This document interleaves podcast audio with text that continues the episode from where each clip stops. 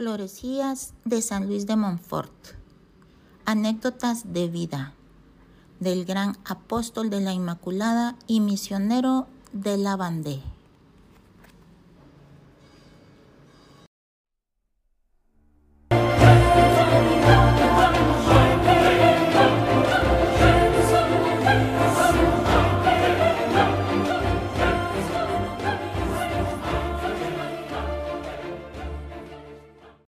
A Jesucristo. En Dinan, lo mismo que en Potier y en Rennes, Montfort estaba continuamente rodeado de una multitud de pobres, a quienes enseñaba el catecismo y proveía de medios para vivir, acudiendo a los fondos de la divina providencia. Una tarde, encontró tendido en una tierra en una calle de Dinan a un pobre cubierto de úlceras y entumecido de frío, en tal medida que no tenía ni fuerzas para pedir ayuda.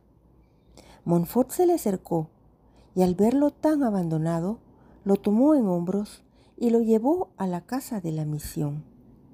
Pero ya era tarde y la puerta estaba cerrada.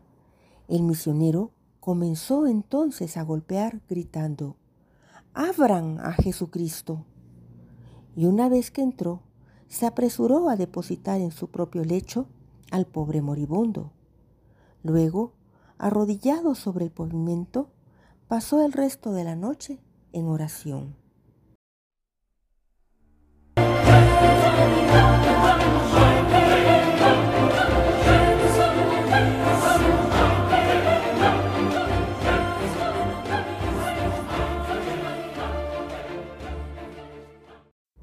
Las cuatro figuras. En otra ocasión, en una calle del suburbio de San Saturnino, en Montbernage, Montfort encuentra tendido en tierra y abandonado de todos a un pobre afectado de un mal incurable. Lo toma sobre sus hombros, pero ¿a dónde llevarlo? En el hospital de Poitiers no lo reciben porque todas las puertas le están cerradas. Por otra parte, no se atreve a imponer a nadie el cuidado de este pobre infeliz. Se acuerda entonces de que en aquellos parajes, en una localidad llamada Las Cuatro Figuras, existe una gruta excavada en una colina rocosa, que al menos temporalmente puede servir de albergue. Allí acomoda a su enfermo, en espera de encontrarle una morada mejor. El sitio se convierte en el comienzo de un hospital, confiado más tarde a las hijas de la sabiduría.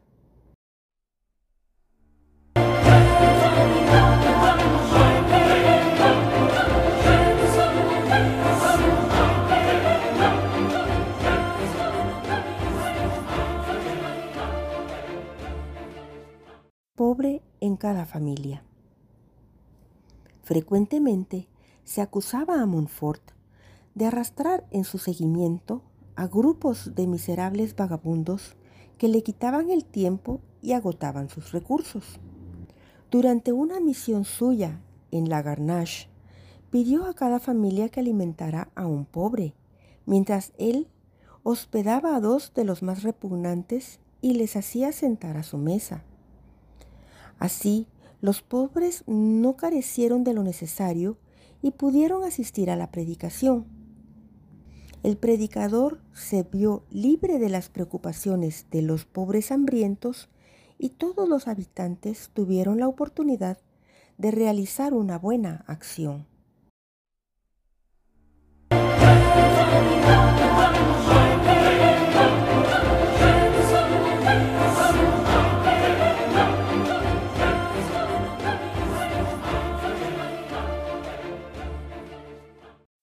Banquete en la casa paterna. De paso para Rennes, no va a alojarse en la casa de sus padres, sino donde los pobres. Le piden que vaya a almorzar al menos una vez donde su familia. Él acepta con una condición, invitar también a todos sus amigos. La propuesta parece un tanto extraña, pero sea como sea, preparan un gran almuerzo y una mesa amplia. El día y la hora convenidos, Montfort se presenta con una larga procesión de pobres, ciegos y cojos y los sienta a la mesa. Según su costumbre, había tomado a la letra las palabras del Evangelio.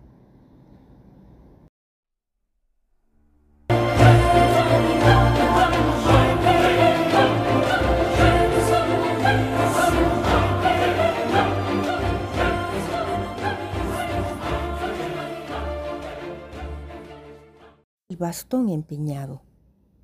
Privado de todo, como de costumbre, llegó cierto día a la, la Rochelle, donde se vio obligado a alojarse en una pequeña pensión, junto con el hermano Maturín. Sentados a la mesa, su honesto compañero le preguntó, Padre mío, ¿quién va a pagar por nosotros cuando nos vayamos? No te preocupes, hijo mío, la providencia proveerá. A la mañana siguiente, Montfort llamó a su cuarto al dueño del albergue y le pidió la cuenta. Eran doce sueldos. No tengo dinero, dijo el viajero, pero le dejo empeñado mi bastón. Pronto le enviaré lo que le debo. El dueño del albergue aceptó.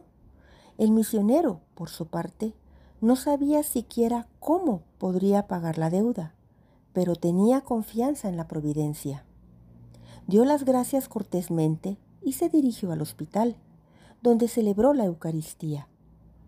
Una señora, maravillada de su devoción, le hizo una ofrenda. Con ella saldó la cuenta del albergue y pudo recuperar su bastón de caminante.